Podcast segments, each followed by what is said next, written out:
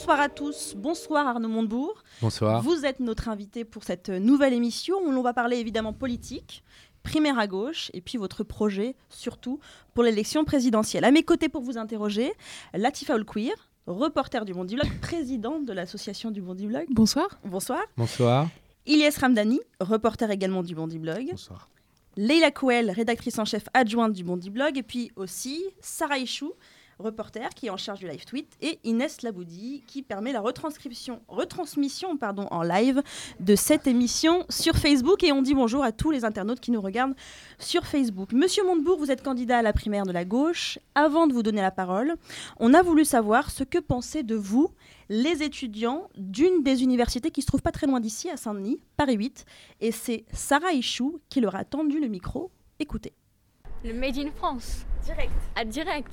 La marinière. La- le, le camp des frondeurs également. Qu'est-ce qui m'inspire Euh, Peu de confiance. Parce qu'il est un peu seul en fait. Il s'est- quand même mis euh, la moitié des, des éléphants du PS euh, à dos. Aujourd'hui, ce qu'on peut dire, c'est que Montebourg, au moins, c'est c'est un des seuls avec Taubira à être vraiment de gauche. De gauche, C'est-à dire ouais. qu'aujourd'hui, il a des idées socialistes, il va jusqu'au bout, contrairement à des gens comme Valls ou comme Macron qui s'orientent un peu vers, euh, vers l'opinion publique, un peu plus euh, vers la droite, un peu plus vers les idées euh, du, des républicains, quoi, tu vois.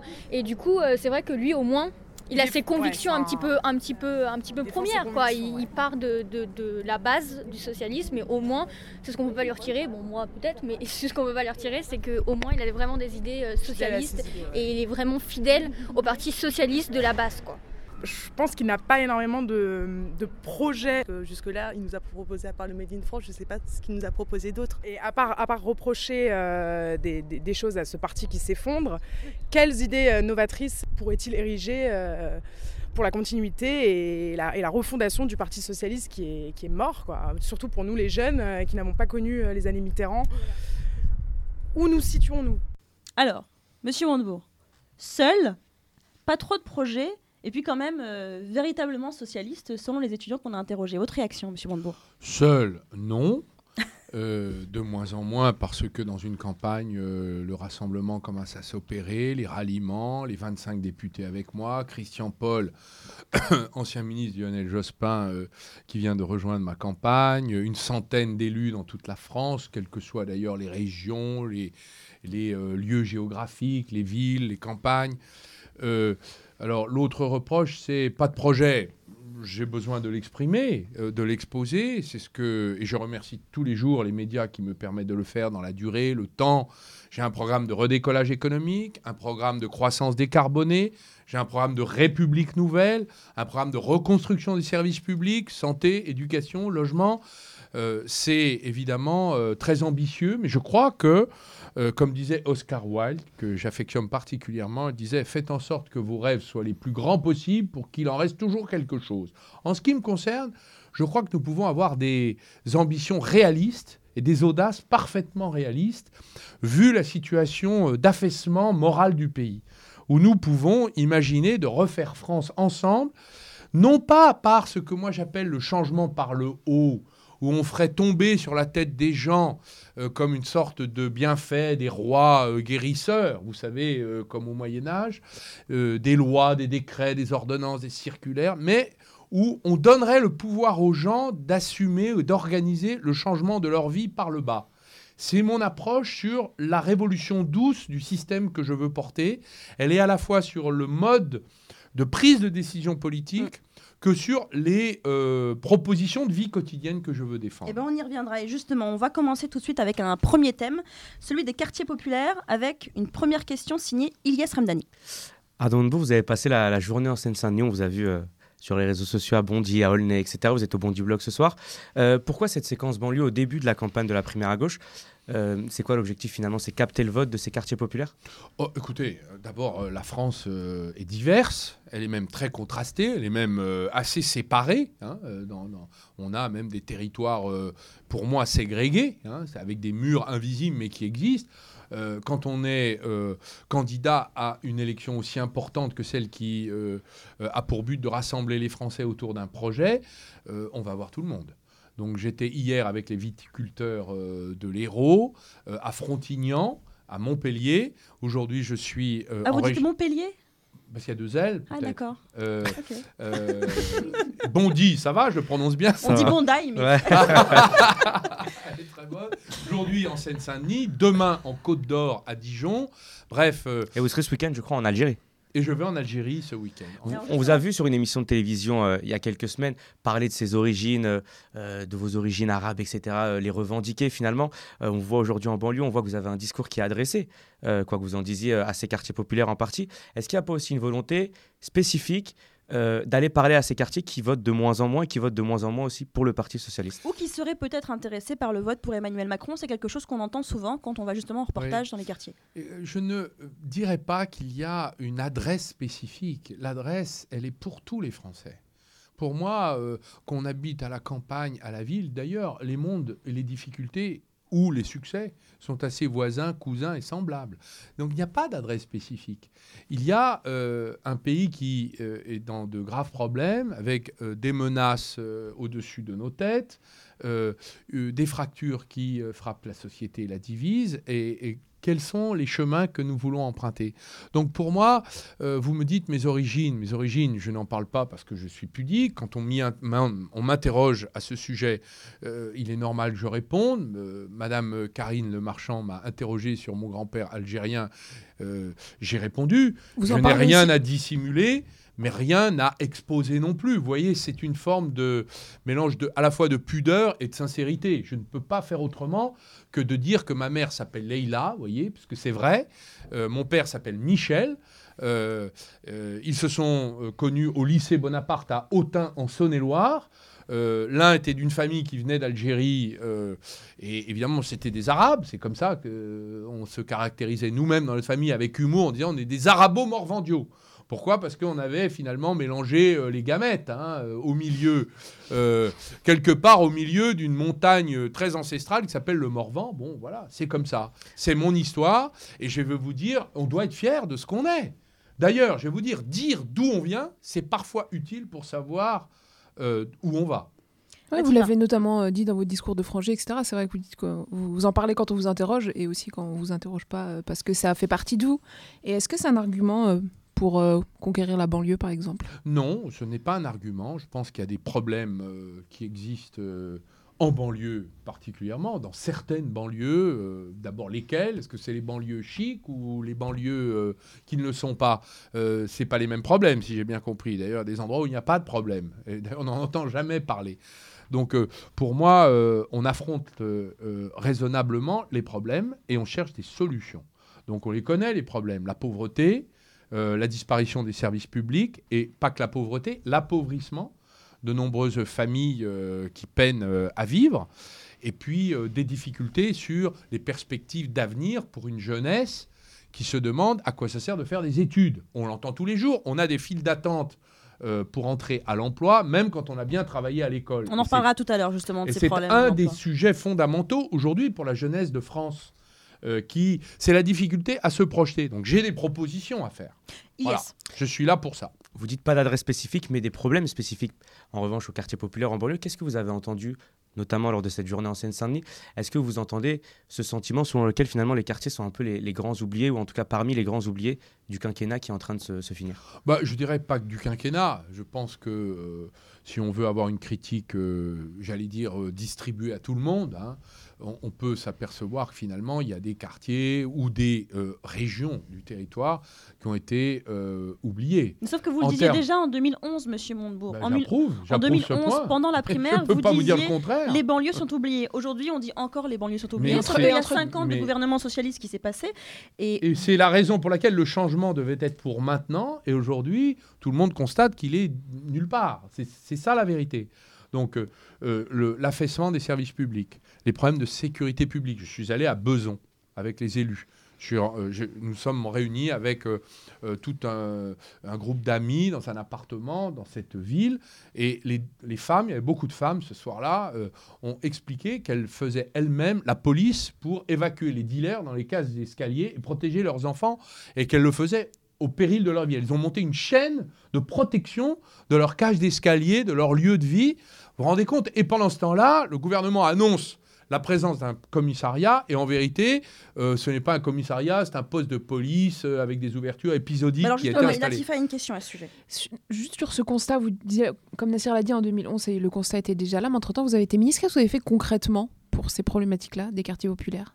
Bah, moi, je me suis occupé d'industrie et d'économie. Je me suis occupé Mais de c'est ça. un des problèmes, enfin l'économie, le chômage, c'est c'est Bah, vraiment le c'est problème central dans les quartiers, donc c'est pour ça que l'on pose C'est la question. fondamental. Et d'ailleurs, euh, s'il y a une rupture dans ce gouvernement, c'est précisément en raison des politiques d'austérité fiscale et donc d'austérité tout court, comme dans tous les pays européens, qui ont été dupliquées en France à la demande des autorités euh, bruxelloises.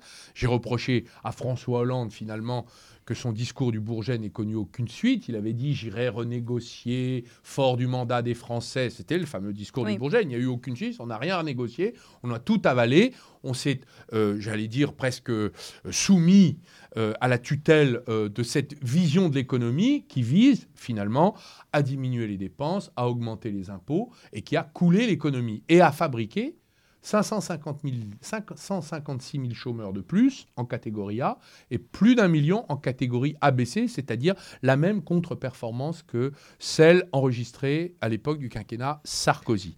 Qu'est-ce qui s'est passé? D'abord, moi, mon travail, c'était de défendre les outils industriels euh, existants. Donc, c'était une lutte terrible. On a eu une vague de plans sociaux euh, qui s'est abattue sur la France. D'inventer des nouveaux outils pour organiser la résistance. euh, D'imaginer les nouveaux métiers. C'est ce qu'on a fait avec la French Tech et tout le processus des 34 plans industriels. Les nouveaux métiers, les nouveaux savoir-faire, les nouveaux produits, euh, les nouvelles technologies pour notre pays. Et j'ai lancé, c'est vrai, un ce qui est maintenant une forme de cause nationale partagée par tous les Français, qui est le Made in France, c'est-à-dire cet état d'esprit, j'allais dire, de patriotisme économique où on partage euh, la fierté de ce qu'on est. Hein, vous savez ce que disait Romain Gary, compagnon de la libération du général de Gaulle, euh, grand écrivain français.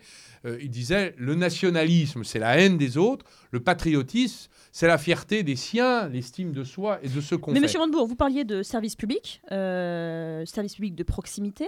Concrètement, par exemple, sur la question de la sécurité, qu'est-ce que vous proposez Je pour les propose- quartiers populaires là, on Je propose euh, la reconstitution d'une police de proximité sur laquelle, d'ailleurs ça c'est l'œuvre immémorielle du président Nicolas Sarkozy, qui a supprimé et le renseignement de proximité et la police de proximité. De sorte qu'on a aujourd'hui soit euh, des populations qui s'organisent toutes seules, c'est le cas de Beson, des municipalités qui assument plus ou moins avec les moyens juridiques de la police municipale un semblant de présence, et surtout, on n'a pas aujourd'hui les effectifs à mettre sur le terrain. La conséquence, c'est qu'il n'y a plus de lien de confiance entre la police et la population dont nous avons besoin pour assurer la paix et la tranquillité dans ces quartiers. Alors que justement, demandent tous les Français. Je vais me permettre de vous couper.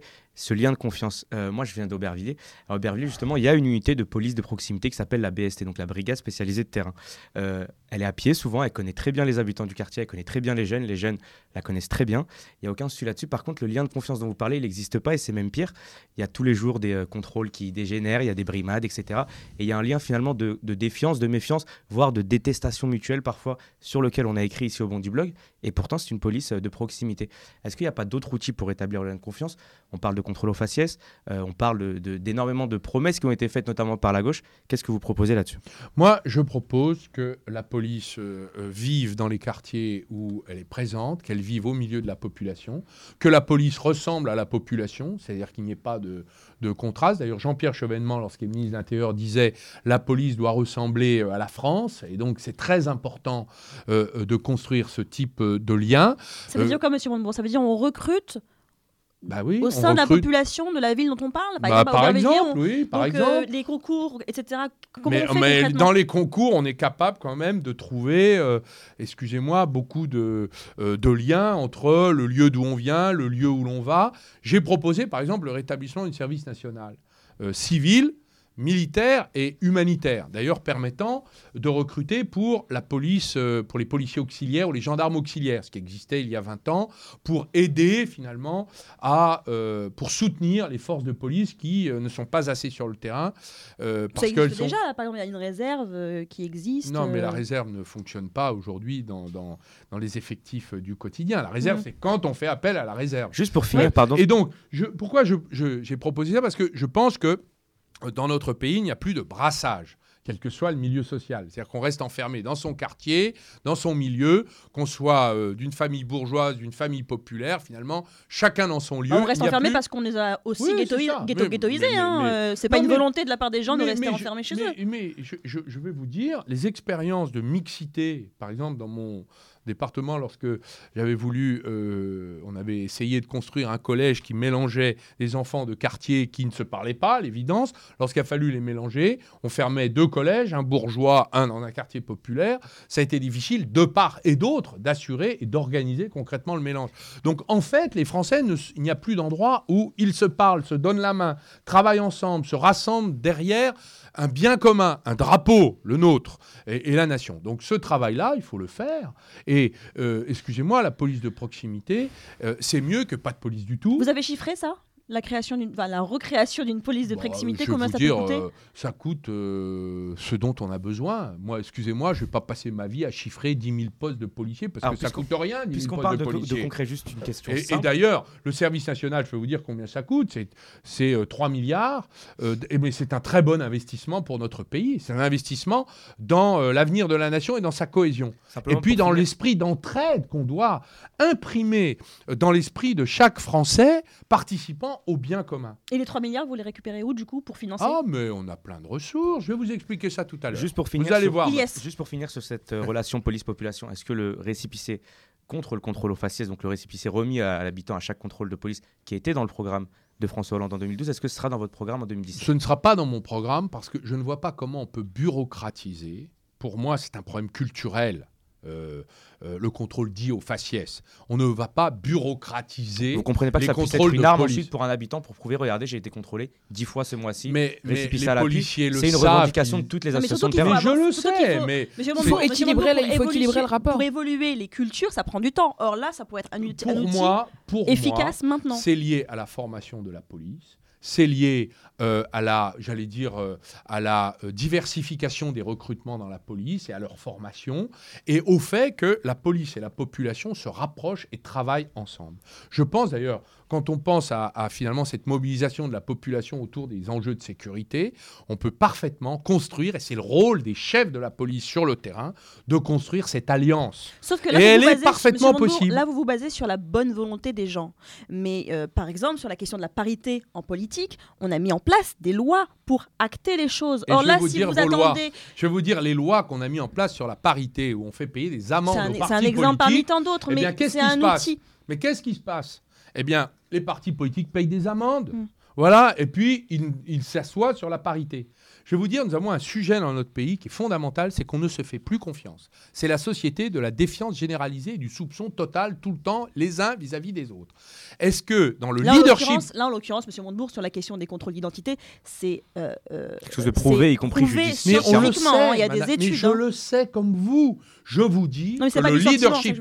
Mais c'est la vérité, ce que vous dites. Je ne vous dis pas le Et contraire. donc, juste pour finir Non, concrètement. non, non, que- attendez, je réponds. La vérité, c'est qu'on ne pourra pas reconstruire ce pays en euh, finalement augmentant la défiance. J'ai la preuve de ceci en bureaucratisant cela. Donc nous avons besoin de bâtir par le leadership politique, le leadership aussi des chefs euh, qui dirigent ce grand service public et euh, la police de proximité et de faire en sorte qu'il y ait une culture de collaboration avec la population. Est-ce que ça va prendre du temps? La réponse est oui. Ah, Est-ce que ah ben oui, mais oui. pour le moment, on en est très loin puisqu'il y a des tas d'endroits où il y a même plus de police. Mm. Donc on n'en est même pas à imaginer et on envoie des forces, euh, vous savez, comme de projection, comme si c'était une espèce de euh, d'ennemi intérieur, vous savez. Et, et donc euh, ça provoque des réactions extrêmement vives. C'est quoi Et les endroits où il n'y a plus de police, Yes. Bah, il y en a pas mal, hein, vous savez. Il y a des endroits où on attendait des commissariats, il n'y en a pas. Il y a des endroits, il y a des zones de non-droit dans la République. Par exemple Moi, je suis frappé. Bon, écoutez, l'exemple que je citais tout à l'heure, ça me suffit d'en avoir un. Euh, l'exemple que je, fra- je donnais tout à l'heure à Beson, où quand même ce sont les femmes qui font euh, la police euh, au risque de leur vie. Ici en Seine-Saint-Denis, est-ce qu'il y a des zones de non-droit? Écoutez, je n'ai pas étudié la carte du territoire, mais je suis prêt à le faire, à revenir vous voir pour vous donner la réponse à votre plaisir. question. Sur Adama Traoré, euh, Monsieur Montebourg, euh, quasiment aucun homme politique, euh, d'ailleurs ni femme politique, ne s'est exprimé sur la mort euh, de ce jeune homme de 24 ans, mort quasiment dans les mains de la gendarmerie. Pas même le gouvernement, qui n'a pas présenté les condoléances à la famille. Est-ce que, selon vous, c'est une erreur politique?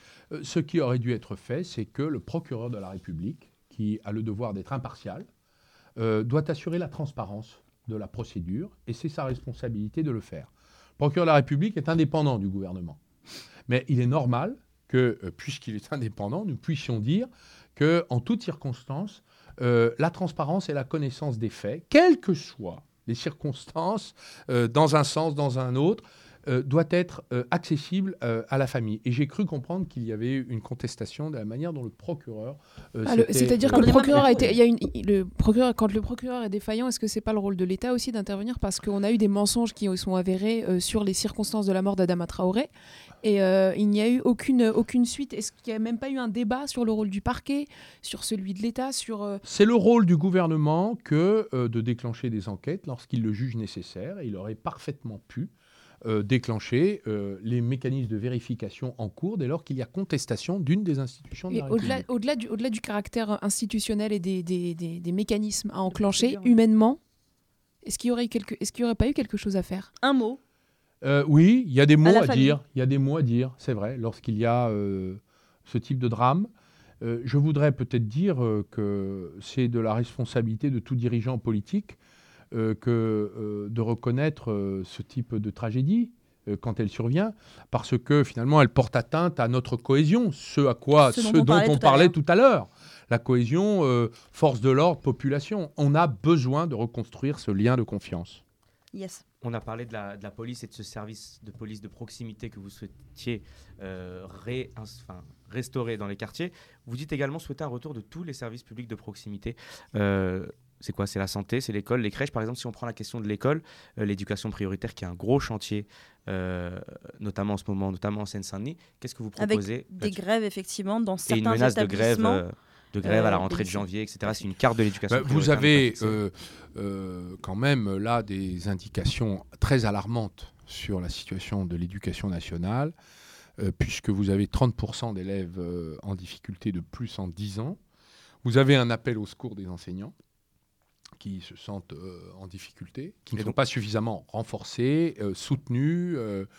vous avez euh, par ailleurs des euh, euh, évaluations internationales ou nationales qui sont extrêmement préoccupantes, où le dernier rapport du Conseil national d'évaluation a fait état d'une reproduction, d'un système de reproduction scolaire, euh, des inégalités euh, existantes dans la société. C'est-à-dire que finalement, quand vous n'avez pas de capital intellectuel à la maison, euh, euh, la maîtrise de la langue à la maison, des livres à la maison, vous êtes assuré avec le système scolaire existant euh, d'être expulsé finalement Et donc, euh, et propulsé dans l'échec. Eh bien, la proposition que nous devons faire, c'est de réinvestir dans l'éducation nationale. Ça passe par quoi? Premièrement, la maîtrise des savoirs fondamentaux, euh, CP, CE1, CE2, commencer par là. Il faudra le faire dans toute la chaîne de la Mm. transmission du savoir, hein, au fur et à mesure de, que les enfants grandissent. Donc, je propose, euh, premièrement, qu'on dédouble les classes, parfois qu'on les détripe, c'est-à-dire qu'on en fabrique des petits groupes. Donc, si une classe aujourd'hui permettre- est à 30, elle sera à 10 ou à 20 demain. Je ne veux pas euh, systématiser et dire, vous savez, souvent on, on fait des présentations de programmes politiques à travers des statistiques. On dit il y aura 60 000 postes. Moi, je ne veux pas prendre ce type d'engagement parce que pour moi, nous avons maintenant vu l'état de sinistre dont est frappée l'éducation nationale. Ça permet aussi de Attendez, malgré le chiffré. dévouement des, des enseignants, malgré le dévouement, car ça repose sur le dévouement des enseignants, qui doivent être renforcés, soutenus et aidés, je dois vous dire que le vrai sujet, c'est l'obligation de résultat. L'obligation de résultat, c'est que il faut arriver à la situation pour notre pays où tous les savoirs fondamentaux, lire, écrire, compter, à l'issue des trois années, des premières années d'apprentissage, euh, soient maîtrisés pour tous les enfants, pour que chaque enfant, et ça changera le destin et la vie de beaucoup d'enfants qu'on s'en occupe de cette manière. Ça implique quoi? Que les classes, là où il y a des problèmes, on les met en petits groupes, donc on s'adapte en fonction des problèmes. On ne va pas prendre une loi uniforme. Il y a des endroits où il n'y en a pas besoin, et des endroits où on a beaucoup besoin. Et là, on ira dans des petits groupes encore plus petits pour que la transmission puisse se faire. Deuxièmement, je suis favorable à ce qu'il y ait comme une sorte de maître des savoirs fondamentaux qui suivent les enfants pendant trois ans plutôt qu'on change de maître chaque année, on perd du temps euh, sur l'apprentissage et la connaissance de chacun des élèves. Enfin, troisième proposition, je propose que nous mobilisions les retraités de l'éducation nationale, les appelés du contingent qui ont un bagage universitaire, pour venir sous l'autorité de l'instituteur ou du professeur des écoles, euh, euh, être en quelque sorte le tuteur amical et bienveillant de ces enfants qui sont en perdition et qui doivent retrouver euh, le chemin du succès et de la réussite. C'est une mobilisation nationale. Si nous sommes capables de le faire dans ce pays, il y a des pays en Europe, quand ils ont connu des sinistres dans leur euh, système éducatif, ont été capables de le remonter en trois ou quatre ans. En un quinquennat, on peut inverser la donne. Donc, pour ma part, vous parliez éducation et santé, je propose en matière éducative cette reconquête elle demande des moyens, de l'argent. Vous allez me demander combien ça coûte, mais je dis ça coûtera ce que ça coûtera. Bah, c'est, un pourquoi c'est un peu facile, ça, monsieur Montebourg. Ah, c'est vous trouvez que c'est facile de dire ça bah, oui. Au moins, vous n'avez pas à rendre des comptes. Je vais vous dire combien ça va nous coûter. Vous n'avez pas à rendre de compte. C'est-à-dire qu'à chaque ah, fois qu'on va vous poser la question de combien ça coûte, vous allez nous dire bon, ça coûtera ce que ça coûtera. Et puis combien non, mais je vais vous dire, madame, madame je vais vous dire que ce n'est pas une facilité de ma part. C'est une question de principe. Est-ce que nous pouvons considérer que nous avons besoin euh, d'améliorer euh, l'efficacité, la performance du système éducatif Réponse, où nous mettons 67 milliards chaque année. Réponse, oui. Est-ce que nous devons transformer nos méthodes de formation des professeurs, d'évaluation des professeurs aussi, euh, euh, de remise sur le terrain, par exemple, des inspecteurs. Pour, euh, au lieu qu'ils inspectent, je préférais qu'ils soient présents pour aider dans les endroits difficiles des, des, professeurs qui sont en difficulté, en perdition et parfois en grave difficulté personnelle. Donc cela, quitte à augmenter les dépenses publiques, quitte à exploser le plafond du déficit budgétaire. Non, on ne va pas exploser le plafond non, mais du déficit. Parce que vous parlez comme si on avait gagné au loto, c'est pour ça. Mais non, je ne parle pas comme si on avait gagné au loto. Il faut savoir ce qu'on veut dans un pays. Est-ce que nous voulons, réinvestir dans ce qui est notre avenir Ça s'appelle un investissement. Ou est-ce que on veut continuer de couler le pays? Monsieur Fillon propose 100 milliards de coupes budgétaires. Je prédis un effondrement du système éducatif. Et pour les familles modestes ou moyennes, pour elles, déjà, l'école n'est plus gratuite parce qu'elles sont obligées, pour sauver leurs enfants euh, sur le plan scolaire, de payer les cours particuliers ou de les mettre dans le privé. Parfois même dans des écoles catholiques. Euh, parce et on a fait des reportages là-dessus C'est la euh, vérité. Donc attendez, attendez, attendez. je, termine ce point parce que vous m'avez mis en question. Vous m'avez dit, vous, on, a gagné au loto. C'est un peu. Oui, c'est normal. Excusez-moi, mais c'est normal. Mais donc c'est normal, je vous réponds. Allez-y, monsieur. moi, je propose de réinjecter 30 milliards dans l'économie française. Vous allez me dire, où est-ce qu'on va trouver cet argent? Non, je vous le dis pas comme ça. Où est-ce qu'on va trouver cet argent, monsieur Montebourg? Eh bien, je vais vous répondre. On va faire 10 milliards d'économies et 20 milliards de dettes. Vous savez pourquoi? Parce que quand on remet en marche euh, l'activité économique d'un pays, ça provoque une remontée de l'activité économique du pays. Et ça fait chuter la dette et chuter le chômage. Donc j'ai une proposition à faire sur les investissements, par exemple, productifs de notre pays. Euh, tous les pays aujourd'hui euh, de l'OCDE, il y a 10 pays du G20, 5 euh, pays du G8, c'est-à-dire les puissances les plus riches du monde, qui organisent tous des euh, plans de relance euh, de dépenses publiques, certains dans le logement, d'autres les infrastructures, les troisièmes dans le service public, y compris l'éducation nationale. Même l'Angleterre propose d'investir 90 milliards, d'injecter 90 milliards dans son économie, y compris par la dette, alors que c'est un pays qui est plus endetté que le nôtre, ou à peu près au même niveau.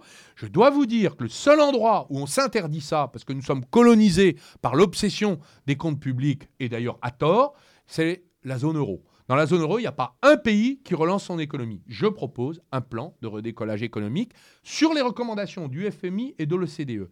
Qu'est-ce que ça fait, un plan de redécollage économique avec 20 milliards d'injections dans euh, les euh, infrastructures? Dans les infrastructures, il y a aussi une partie de l'éducation nationale.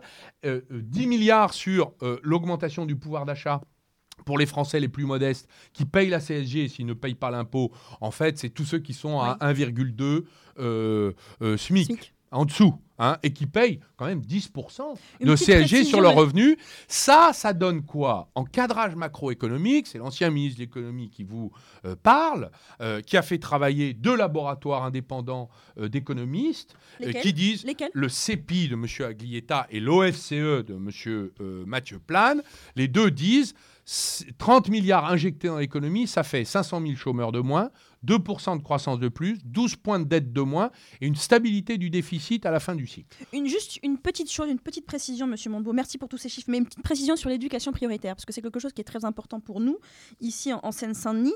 Euh, les lycées éducation prioritaire sont en grève depuis un certain nombre de semaines euh, parce qu'en fait, ils n'étaient pas concernés par la réforme qui a été mise en place par la- Madame Belkacem, avec aucune certitude sur le maintien des moyens alloués aux lycées éducation prioritaire. Qu'est-ce que vous faites pour ces lycées éducation prioritaire. Si vous êtes élu président de la République, est-ce que vous faites une réforme pour maintenir l'ensemble des lycées éducation prioritaire avec un label? Et si oui, avec quels moyens? Ben, moi, je considère que euh, quand il y a des problèmes d'échec scolaire, c'est prioritaire. Hein, ce n'est pas lié à tel territoire ou tel autre. La, seule carte euh, intelligente, c'est celle de l'échec scolaire. Quand on constate des niveaux d'échec scolaire, on doit augmenter la dotation horaire dans euh, la transmission des savoirs. On a supprimé, je crois, plusieurs centaines d'heures de français en 30 ans dans l'éducation nationale. Il ne faut pas s'étonner si on a une chute de niveau assez généralisée d'ailleurs sur ce sujet. Donc il y a un rapport entre les moyens et les résultats. Donc pour moi, euh, vous me posez une question très précise. Euh, euh, L'investissement dans l'éducation nationale doit être le premier investissement du pays. Nous avons à assurer notre défense nationale, parce que ça c'est notre sécurité, et notre intelligence, ça c'est le pain de demain, l'avenir du pays et, et des perspectives pour la jeunesse. Et sur Voilà les les deux lycées points. éducation Mais je vous prioritaire, réponds, je suis favorable. augmentation de la dotation horaire globale. Est-ce que vous augmentez les primes aussi pour les enseignants qui travaillent dans ces Oui, lycées Ben, il, faut, il faut comprendre que les enseignants aujourd'hui qui font un métier très difficile euh, ont à peu près, à peu près le même salaire que ceux qui font un métier plus facile. Il y a, euh, c'est un métier très difficile et d'ailleurs euh, avec euh, des difficultés sur le terrain, il est normal de stimuler, d'encourager, d'attirer des bons professeurs euh, dans euh, l'ensemble de ces euh, lycées, collèges, écoles, et faire en sorte qu'ils soient incités à y mettre le plus possible de leur énergie et de leur, et de leur savoir. Donc pour moi, il n'y a pas de difficulté à ce que nous reprenions cette réforme, que nous assumions l'enseignement prioritaire comme une priorité. Si c'est prioritaire, c'est donc une priorité. Et que la carte fasse l'objet d'évolution, c'est normal. Si l'échec scolaire évolue euh, euh, selon euh, les lieux, selon les investissements C'est pas ce que se disent les, les enseignants grévistes. Ils disent ceux qui sont aujourd'hui éducation prioritaire veulent rester éducation prioritaire. Vous vous dites on revoit la carte en Ah bah, fonction euh, des je- échecs moi, ou des oui, réussites. bah, je- je- si vous voulez, vous avez des, des- des collèges qui ont remonté. euh, euh, parfois, il y, a- il y a des collèges qui se sont affaissés. Puis d'autres. Moi, j'ai connu ça lorsque j'étais président de mon département, Saône-et-Loire. Vous aviez des collèges qui remontaient, d'autres qui descendaient. Donc, il y avait des efforts à faire pour essayer de maintenir euh, un niveau. Donc, on est quand même tous intelligents et capables de s'adapter en fonction des besoins. Et je crois que ça, tous les enseignants sont capables de le comprendre. S'ils protestent, c'est qu'ils sentent bien que les moyens sont insuffisants au regard des résultats qu'on attend d'eux. Et surtout qu'ils sont inquiets parce que pour l'instant ils n'ont aucune certitude sur le maintien des moyens. J'avais des propositions à faire dans le domaine de la santé également. Allez-y. Euh, il y a en dans, dans notre pays, il y a 2,5 millions de personnes qui vivent dans des déserts médicaux. Ces déserts médicaux, ils ne sont pas que ruraux, ils sont aussi urbains. Donc il y a des déserts médicaux, par exemple, euh, euh, en région parisienne, à 10 km de Paris, il faut le dire. Donc pour moi, il est normal que euh, la sécurité sociale, à travers les maisons de santé, d'ailleurs que les collectivités locales ont déjà construit, te- euh, ont, ont- ont installé des infirmières, Mm. des kinésithérapeutes, parfois des dentistes, mais euh, parfois, ils ne trouvent pas de médecins qui exercent. Donc je propose que la sécurité sociale euh, rétablisse des dispensaires dans ces maisons de santé, embauche et paye et salarie des médecins de la sécurité sociale. Je, connais beaucoup de médecins qui d'ailleurs exercent dans certains euh, hôpitaux euh, euh, de métropole, qui sont parfaitement prêts à prendre deux, trois jours pour aller travailler dans un dispensaire où ils seraient salariés. Pour eux, il y a une sécurité, il y a des horaires qui sont connus à l'avance, et par ailleurs, la sécurité sociale euh, euh, ferait aussi de nombreuses économies. Et dans les régions rurales, je connais beaucoup de médecins libéraux qui sont surchargés, qui n'ont plus de vie de famille et qui sont euh, extrêmement en, diffi- qui sont en difficulté extrême parce qu'ils ne peuvent plus assumer leur charge Et de ce plan de santé, il coûte combien? Écoutez, je pense qu'il nous permettra de faire des économies. D'accord. Voilà. Nous sommes en train de le faire chiffrer, mais il nous permettra certainement de faire des économies parce qu'il évitera un afflux de report euh, de malades euh, sur euh, les hôpitaux et les urgences. Il permettra finalement d'assurer des soins gratuits à un certain nombre de nos compatriotes qui n'ont pas les moyens de s'offrir par exemple une mutuelle, qui ont des restes à charge. Et ça permettra d'éviter l'aggravation. Vous savez qu'il y a 35%, 36%, c'était la statistique l'année dernière, de nos compatriotes qui ont renoncé à se soigner pour des raisons financières. Eh bien, pour ces personnes, aller au dispensaire euh, de la sécurité sociale avec un médecin euh, dans leur euh, quartier ou dans leur ville ou dans leur région, c'est aussi une garantie que leur maladie ne s'aggrave pas. Et donc, ce sont là aussi, c'est un investissement, la santé, et un investissement public. On va passer à l'économie, Monsieur Montebourg, économie et emploi. Et avant de vous interroger, Monsieur Montebourg, on a posé la question toujours à nos étudiants de Paris 8 pour savoir où ils se voyaient dans 5 ans, donc après leurs études. Écoutez. Où est-ce que tu le vois dans 5 ans? Euh, géographiquement parlant, je ne me vois pas en France, pour commencer. Et puis professionnellement parlant, je me verrais euh, journaliste, mais pas en France, quoi. Peut-être au Canada, euh, je sais pas. Mais pas en France, ça c'est sûr. Pourquoi? Parce que euh, la France connaît une crise euh, concernant les emplois. Il n'y a pas beaucoup de travail, et encore moins pour les journalistes. En fonction des résultats qui tomberont au présidentiel, À ton avis, ça va influencer ta décision? Je pense oui. Je pense que ça va considérablement influencer euh, mes choix pour l'avenir. Je pense que si on retourne dans une France conservatrice, dans 5 ans, vous me voyez en Écosse en train d'élever des chèvres. C'est certain. C'est certain. Non, pas du tout, je ne vois pas mon avenir en France. Parce que c'est pas qu'il n'y a plus rien pour nous, il y a des choses pour nous, il y aura toujours des choses pour les jeunes, et heureusement, ça reste quand même un pays développé.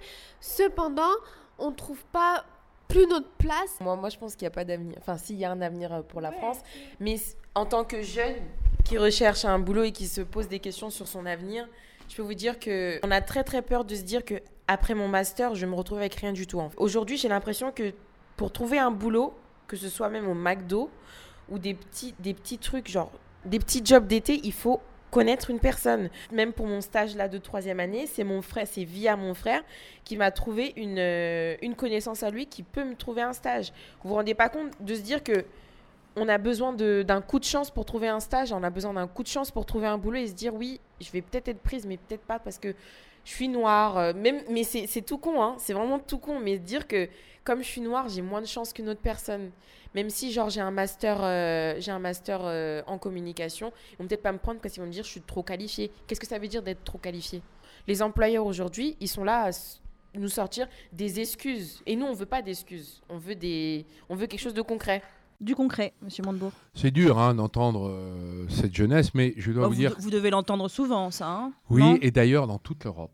Parce que vous avez, euh, dans toute l'Europe où on a installé euh, l'austérité euh, économique, finalement, on a coulé l'économie hein, par des décisions politiques, hein, en prenant des décisions contraires à l'intérêt et à la croissance, à l'intérêt des citoyens et la croissance.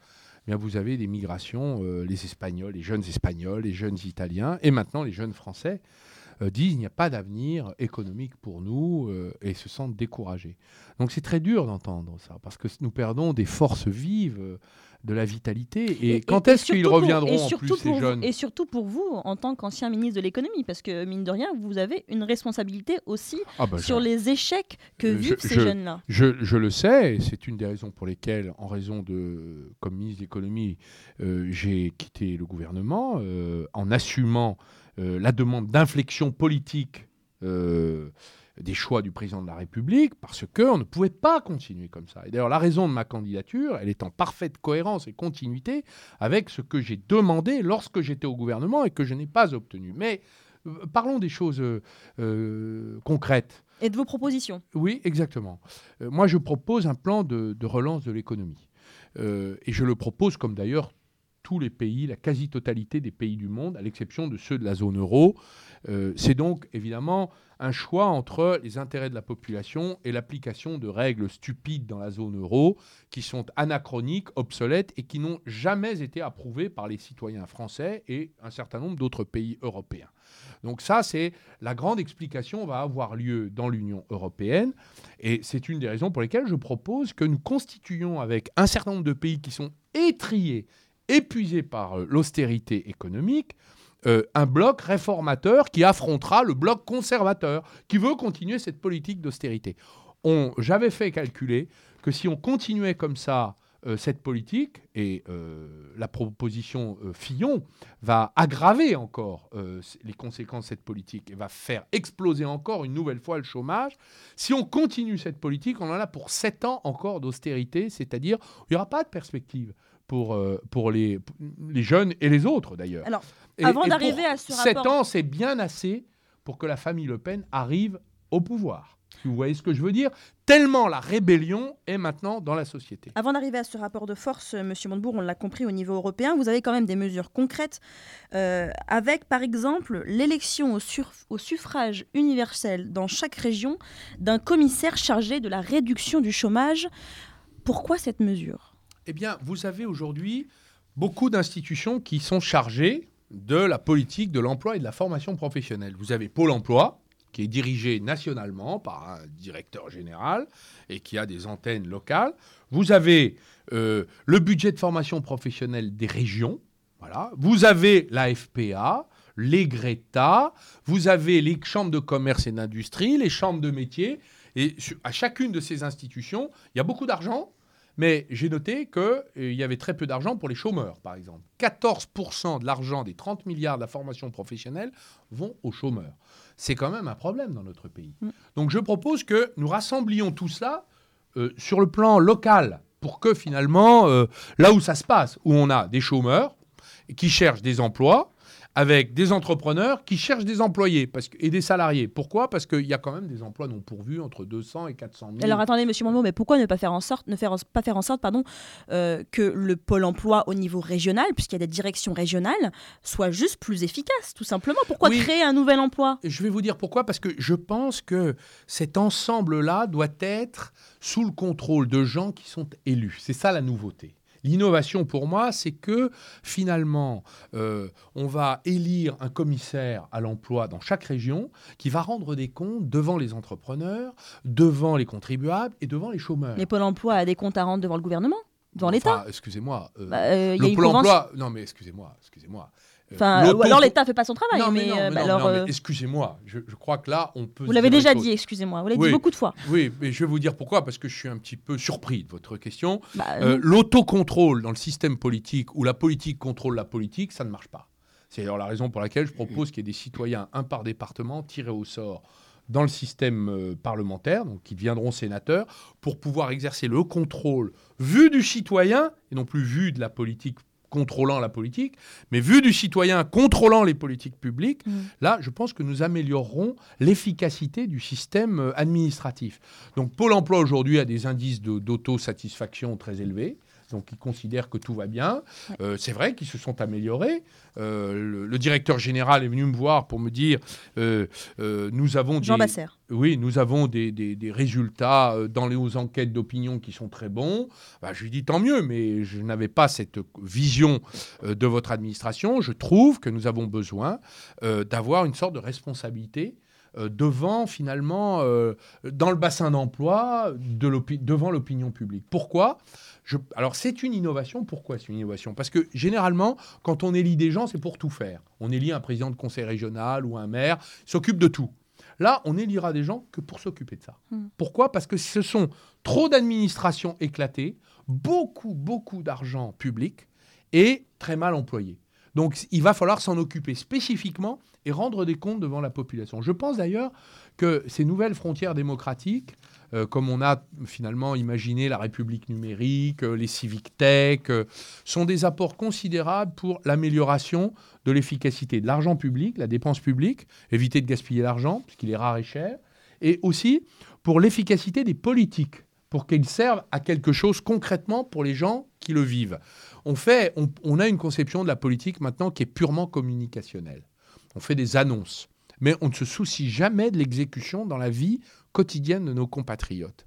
C'est là que ça se passe pourtant. Et c'est là qu'on change la vie ou on ne la change pas. Et c'est une des raisons pour lesquelles je défends le changement par le bas. Ça veut dire ça. C'est-à-dire, par exemple, on pourra imaginer une liste euh, de socioprofessionnels.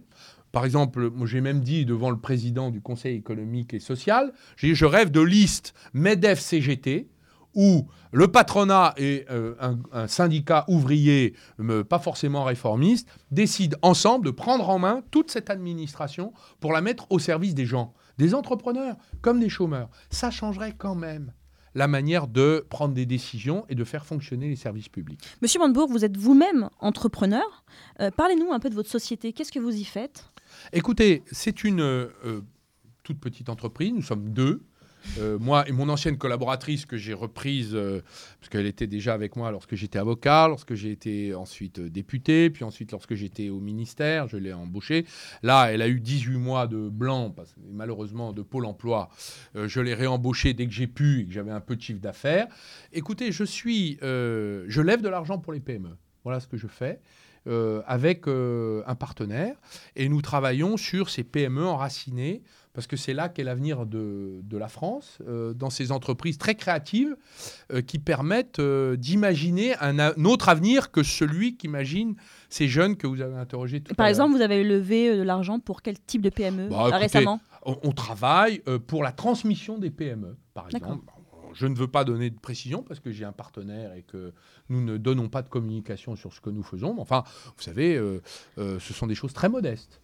J'ai été moi-même dans plusieurs entreprises de taille moyenne ou petite. Euh, euh, Habitat était une entreprise euh, où j'ai participé à la, puisque c'est une entreprise qui était en difficulté, donc à son retournement avec les dirigeants, avec les salariés.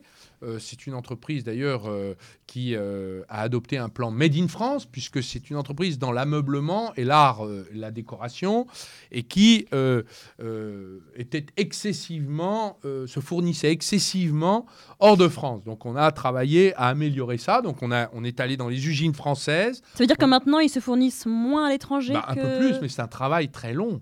hein. Euh, par exemple, on vend des canapés. bah, on a trouvé euh, des entreprises françaises qui fabriquent les canapés en France, euh, euh, de la céramique française qui fabrique en France, etc. Alors etc. sur votre entreprise, bon, Monsieur Montebourg, parce qu'on a demandé par exemple à Monsieur Fillon, c'est quelque chose qui revient souvent, une transparence sur son activité, sur ce combien il gagne avec son activité professionnelle, puisque lui-même est patron d'une société de conseil. Est-ce que vous serez prêt, vous, en tant que candidat à l'élection présidentielle de la République, Oui, de mettre sur la table euh, les comptes de votre société, par exemple? Oui, je le ferai bien volontiers. Euh, on n'y découvrira rien d'extraordinaire. Euh, mon salaire est à peu près le même que euh, celui de ma collaboratrice. Nous, nous, nous les avons. Bon, voilà. euh, on a. euh, il n'y a pas d'écart salarial presque, euh, enfin de 100 euros seulement, vous voyez, euh, purement à, à la symbolique. faveur de qui? Euh, de De moi-même, de Ah. moi-même, de 100 euros de plus, c'est vrai.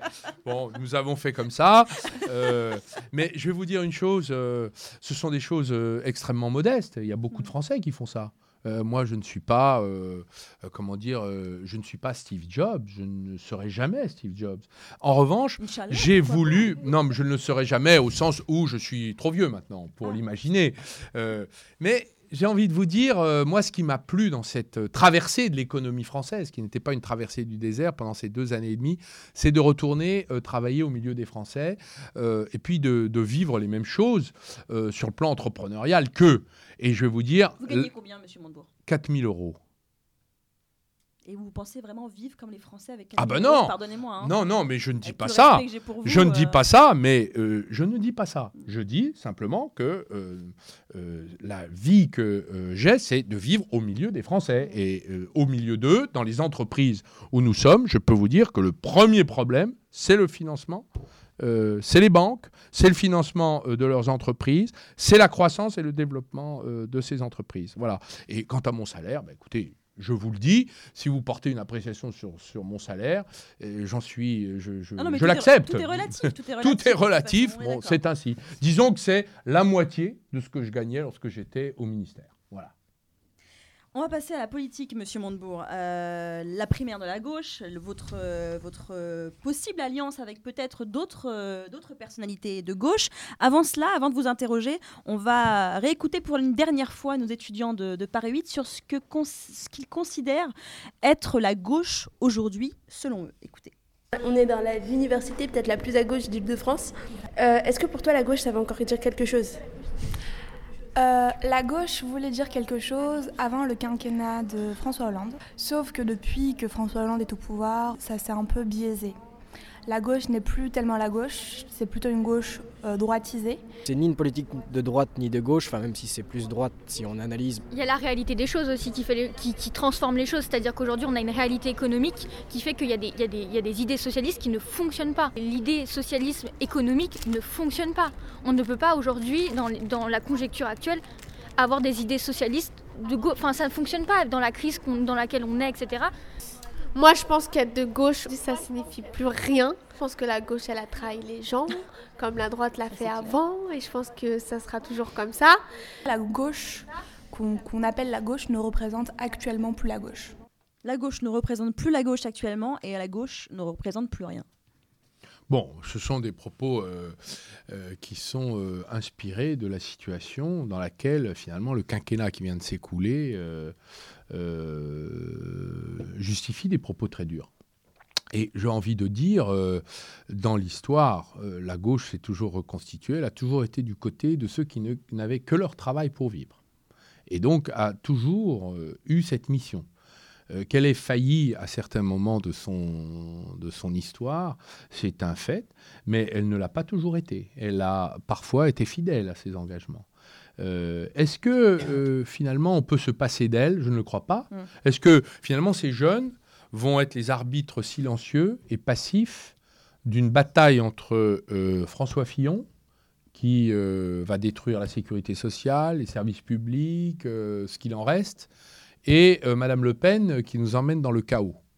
Franchement, heureusement qu'il y aura un autre choix.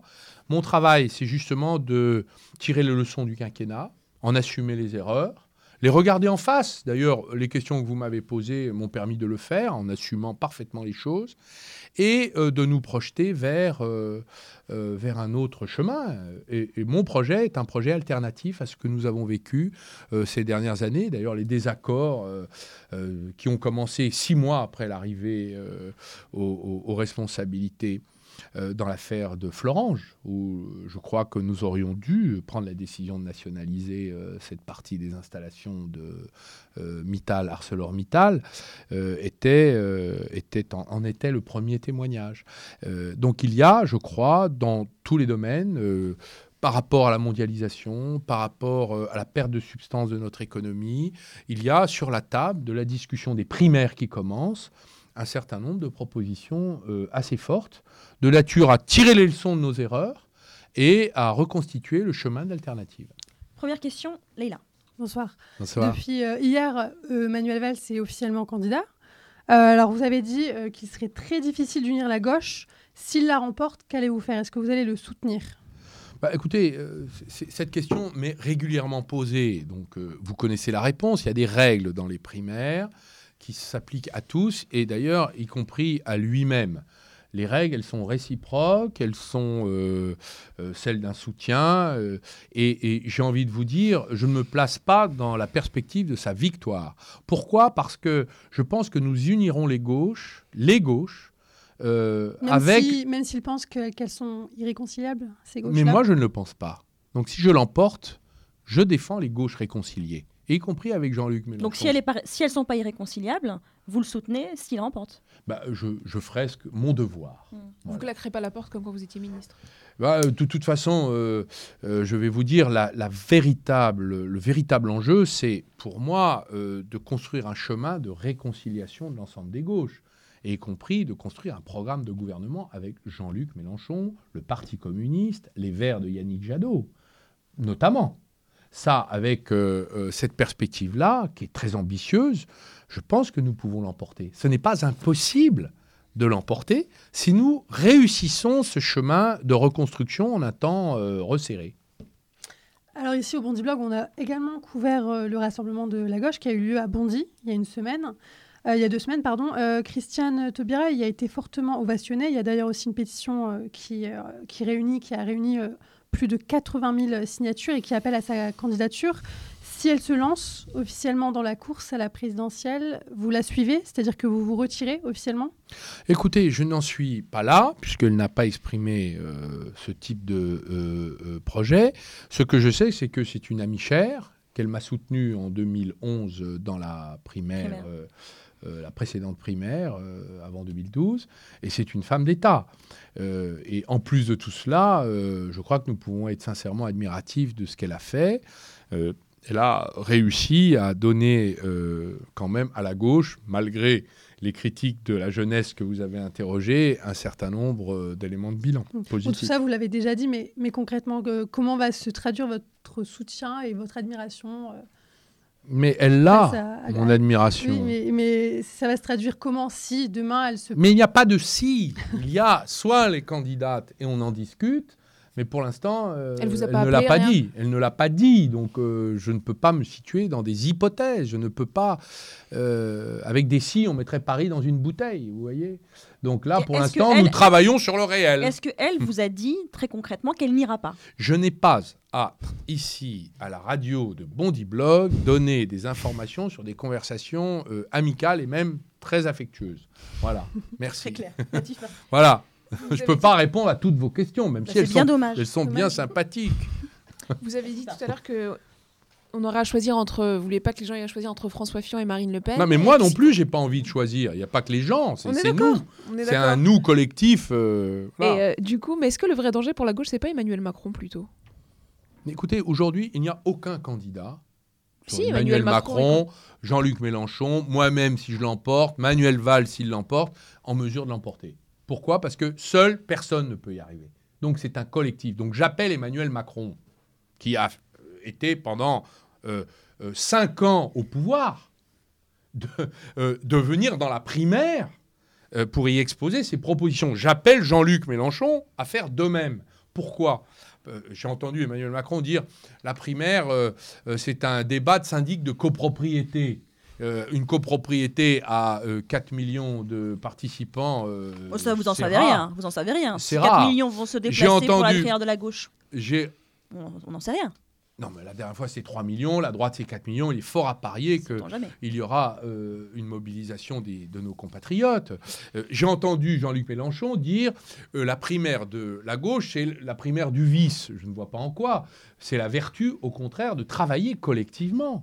Car si nous restons en morceaux, il n'y aura pas de possibilité pour la gauche de euh, peser sur le cours des événements. C'est-à-dire d'arriver au second tour. Ben voilà. Donc nous choisirons entre M. Fillon et Mme Le Pen. Et chacun a sa responsabilité. Je prendrai les miennes. Je voudrais que Jean-Luc Mélenchon et Emmanuel Macron, qui ne veulent pas de la primaire, prennent les leurs. Parce qu'avec toutes ces candidatures hors, primaire, on a quand même l'impression que, que la primaire, justement, qui est censée désigner un candidat rassembleur, elle se dirige vers un échec. Et parce qu'il y a Sylvia Pinel aussi, on n'a pas dit, mais elle est aussi candidate toute seule. Je, je Vous dois l'avez vous pas dire- appelée en plus. Ah, je, dois vous dire que euh, la discussion qui va avoir lieu sur la primaire est de nature à créer les conditions d'un premier rassemblement. Ce premier rassemblement sera suivi d'autres rassemblements. Et s'il m'est donné d'être le vainqueur désigné à cette primaire, je me tournerai immédiatement vers les autres forces de gauche et euh, chercherai à les convaincre d'organiser un programme commun de gouvernement, une alliance pour euh, éviter euh, que nous soyons les arbitres passifs et silencieux euh, d'une lutte entre M. Fillon et Mme Le Pen. Est-ce que vous comprenez les électeurs de gauche qui disent euh, on en a marre d'entendre ces personnalités politiques de gauche nous dire soit c'est Fillon, soit c'est Le Pen, et que celles et ceux qui ont été aux manettes, au pouvoir ces cinq dernières années sont responsables avant toute chose de l'État dans lequel le Mais j'approuve est. cette appréciation, elle est, elle est fort juste et je l'ai exprimée à plusieurs reprises, même quand j'étais au gouvernement. C'est ça qui est intéressant. C'est que je n'ai pas changé de discours entre le moment où j'étais au gouvernement et, le- et- et les années qui se sont écoulées depuis que je n'y suis plus. Euh, euh, mais le sujet, ce n'est pas de euh, s'occuper du passé, parce que le passé, il a été d'une certaine manière traité avec la renonciation de François Hollande. La question maintenant, c'est de se projeter vers l'avenir et de choisir le bon chemin. Donc vous, vous comprenez qu'on peut ressasser le passé, mais c'est dans six mois qu'il faudra prendre une décision. Et cette décision, je n'ai pas envie, je crois que nous sommes des millions en France, des millions et des millions, à ne pas avoir envie d'avoir voté, à voter François Fillon pour empêcher Mme Le Pen. Non, mais ce que je veux dire, c'est qu'ils sont nombreux, ils sont nombreux à ne plus vouloir être culpabilisés. Mais on ne culpabilise personne. On aura le résultat de nos divisions. Et on ne culpabilise personne. On aura le résultat de nos divisions.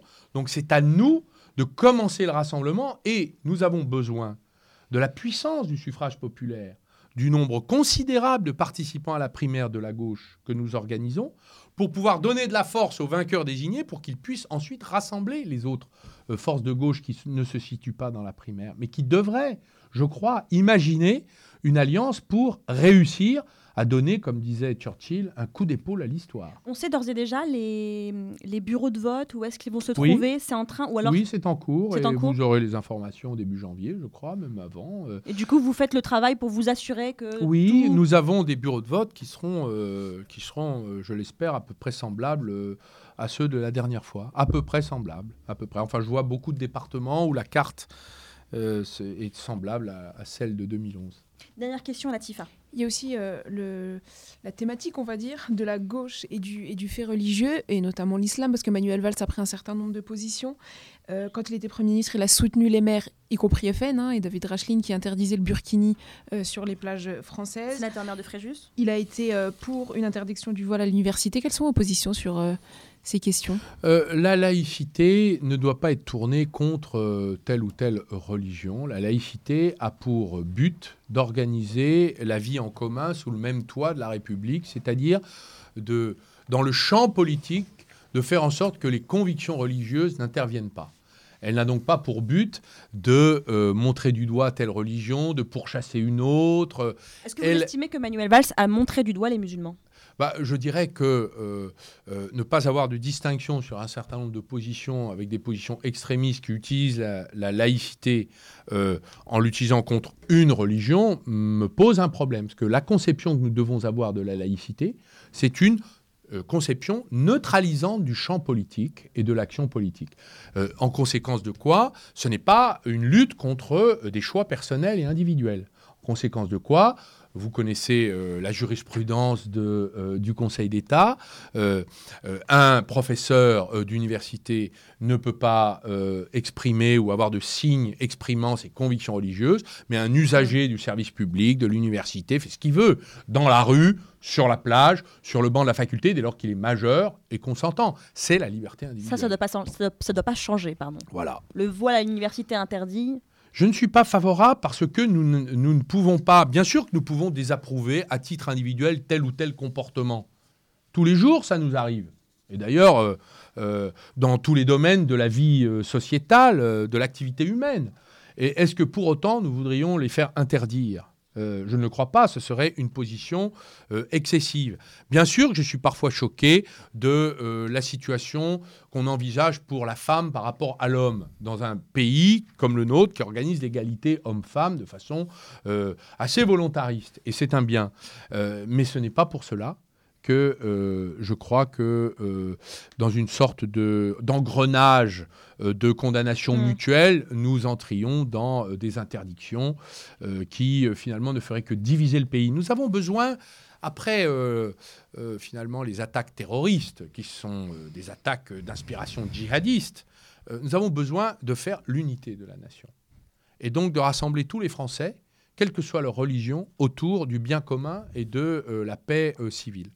Donc euh, euh, cet état d'esprit est le mien, et c'est le sens d'ailleurs du rétablissement du service national, civil, militaire, humanitaire, pour tous les jeunes hommes, toutes les jeunes filles, euh, de, Obligatoire. pendant, pendant six mois, pour que ensemble on se retrouve sous le même drapeau, qu'on fasse, on refasse France. D'ailleurs, j'ajoute que à ce devoir national, je voudrais qu'il y ait un droit qui, en, qui s'en découle.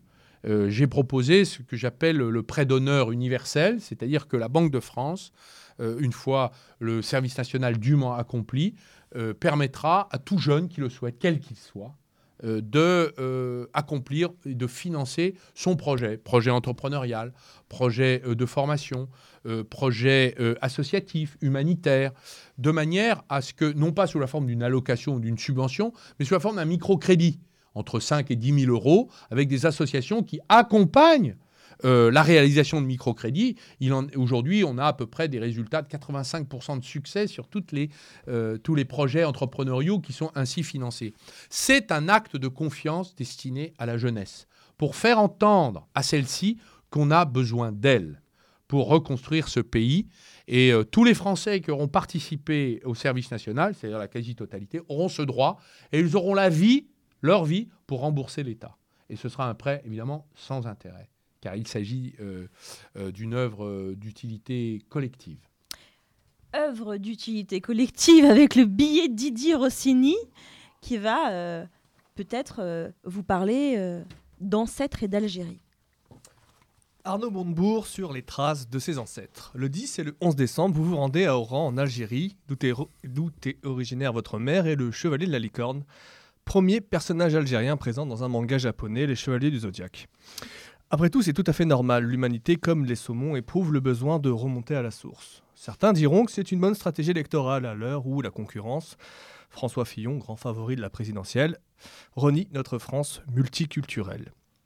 Certains diront aussi que votre coming out algérien arrive un peu tard dans votre carrière politique et que de toute façon vous n'êtes qu'un demi-sel. Sur ce dernier point, je tiens à vous rassurer. Être algérien, c'est comme le pec citron, une goutte suffit. Et ça fait de la mousse. Donc, Et pas ouais- du mousseux. non. Donc, Where Baby Koum chez vous, bienvenue. Après, il faut savoir que nous sommes les enfants d'un divorce difficile. Désormais, puisque vous avez pris ce chemin, il va falloir assumer. Votre patronyme et votre bonne mise, ainsi que votre parcours dans des écoles prestigieuses, vous a protégé du pire, de l'inique, la discrimination à l'embauche. L'Algérie n'est pas en reste. Vous allez, si vous allez pardon, au bout de votre quête d'identité, vous serez peut-être un binational. Certaines responsabilités vous seront fermées. Vous ne pourrez jamais être ministre en Algérie, sauf décret d'exception ou si vous vivez 10 ans dans le pays. À Paris, on vous posera ce genre de questions. Si l'Algérie affronte la France en Coupe du Monde, quelle équipe soutiendrez-vous? Je vous prierai de répondre à la fin de ce petit billet. Votre réintégration dans la patrie de la mayonnaise sur les pizzas au pays où le code de la route est un roman de science-fiction nécessite une petite préparation. Avez-vous du mal à gérer votre stress? Vous en portez-vous vite? Avez-vous l'estomac solide? Aucun Algérien digne de ce nom n'acceptera que vous dépensiez un dinar au restaurant. Préparez-vous à faire 10 repas par jour. Si, les rep- si vous répondez oui à ces trois questions, vous êtes prêts. Bon retour au pays, monsieur Montebourg. Merci. Alors, si France-Algérie, vous soutenez qui? Ah bah je soutiens la France. Oh, pff, quelle déception. C'est honnête. Merci, monsieur Montebourg. Merci, c'est un plaisir. Merci d'être venu. Merci pour l'humour, pour euh, euh, l'intelligence que vous déployez et félicitations pour ce Bondi Blog magnifique. Merci à vous. Bonne chance. Merci et à bientôt.